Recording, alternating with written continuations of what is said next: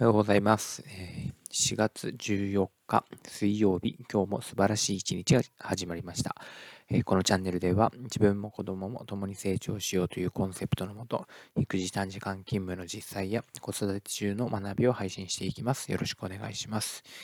今日はですね、タイトルにも書いたように、えーと、その仕事を誰かにお願いしてみませんか？ということを、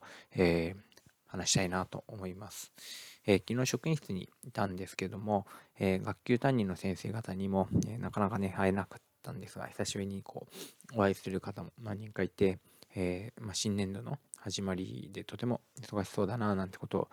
え見ていて感じます。で話の中でも昨日はなんか遅かったのとか、え昨日何時までやってたのなんて話も出てて、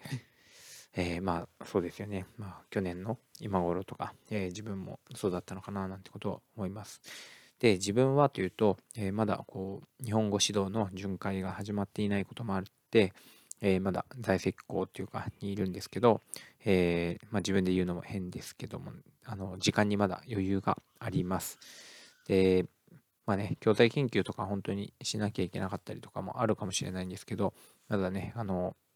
特にこれをやろうっていうものがないので、えー、まあ、会う先生に、えー、僕にできることがあれば言ってくださいとか、えー、お手伝いありませんかなんてことをね、声をかけるようにしました。で、昨日は、えまあ、印刷物だったり、え校内にね、こう掲示して回るものだったり、え書類をこう簡単なものの入力作業をしたりとか、え宅配便が届いたら、え受取り印を自分から押しに行ったりとか、えその届いた教材を、え各学年のフロアまで届けるということを、え進んでできました。えこう仕事をね追いかけている感覚があって、え今まで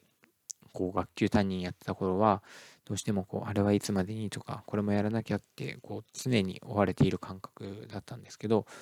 うん、なんかね、こう、今はすごく余裕を持って、えー、自分でなんかやることないかなっていうふうに考えて仕事ができています。で、まあ、私が学級担任をやっていた時もそうなんですけど、担任の先生方って自分の仕事は自分でしなきゃいけないとか、自分のクラスの子は自分が責任を持って育て育てなきゃいけないとかってそういう感覚が強いんじゃないかななんて思うんです。で、まあ、正直、えー、昨日僕がした仕事って、えー、その担当の先生が、えー、まあ、たまたまね、担当ではあったけれども、誰がやってもいい仕事だったりします。で、公務文書とか学年とか、それ割り振れ振られてるだけで、えっ、とね、本当にその人だけじゃなく、その人しかできない仕事ではないと思うんです。で子どもたちの問題についても、もちろん担任の先生は関わるけれども、担任の先生だけの問題ではないななんてことも思います。で先生方って本当にまあいい人が多いと思うんですけど、えー、なんかこう誰かに仕事を頼むとか、なんかこう仕事を振るとかってそういうことが、まあ、なんかね、こう遠慮しちゃうというか苦手なのかななんてことを思います。で、まあ、できる人がね、こういる。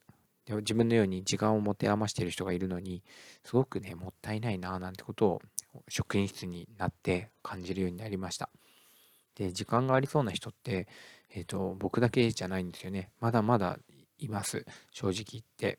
で、まあ、職員室の中でもね、まだ、あ、この先生今なんか、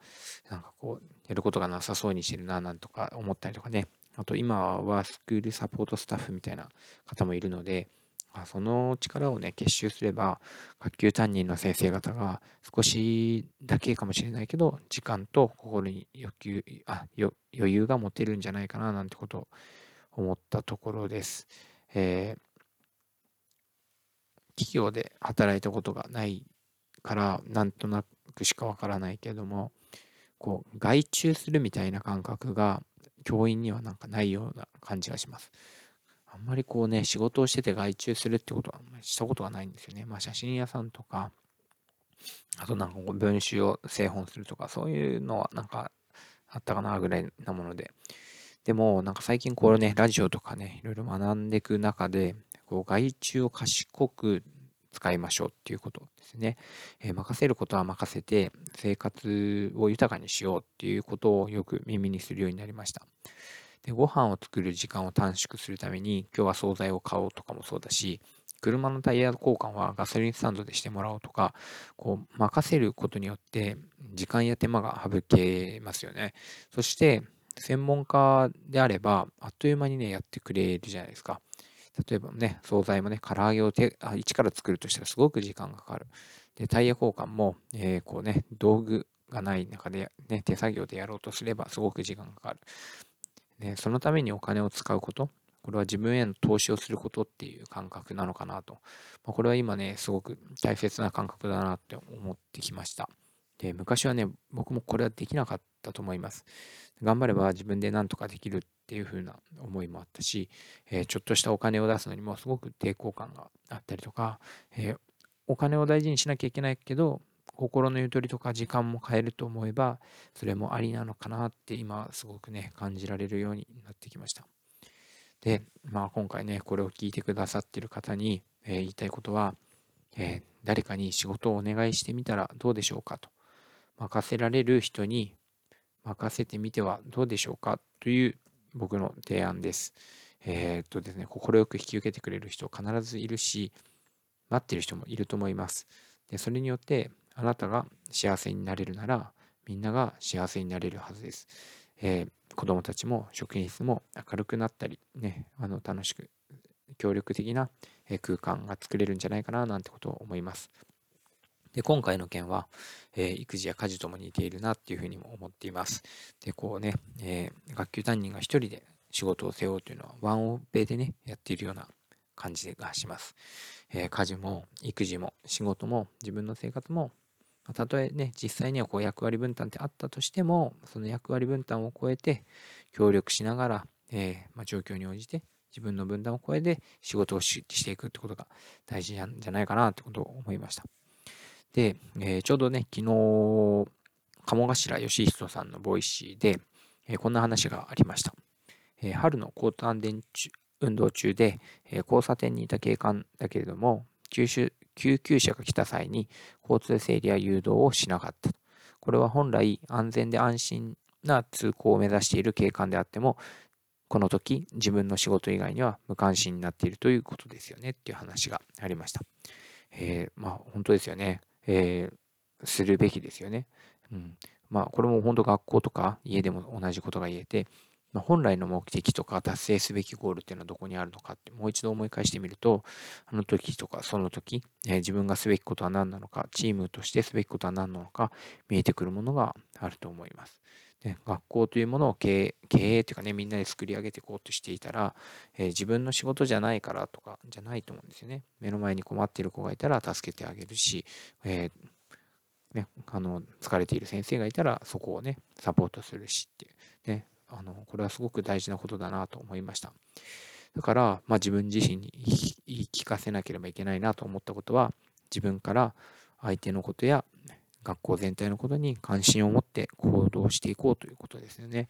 ねこう無関心になっていると、え先ほどの警官の話じゃないけれども、自分の仕事しか考えない。自分の、ね、この時は今は自分のこれをやるべきじゃないって思うことがあったとしてもね、今はこうすべきだとか、すべきっていう考えだね、した方がいいかなとか、そしたらこうしたら誰かの役に立てるかなっていうような思いになっていくのかななんてことも思います。えー、っとですね、まあ、まとめとして、育児短時間勤務になって、えー、まあ、昼間職員室にいるようになってですね、とても有意義な時間だなって思うし、新しい気づきができるななんてことも思っています。えー、まあ、家族も、え自分も職場もこうみんながね、こうウィンウィンウィンになる働き方を目指していきたいし、えー、より良い働き方の提案なんかも、えー、これからね、もっと考えていきたいなと思っています。えー、自分にできることを探して、え今日も仕事に行きたいと思います。では、聞いてくれてありがとうございました。お先に失礼します。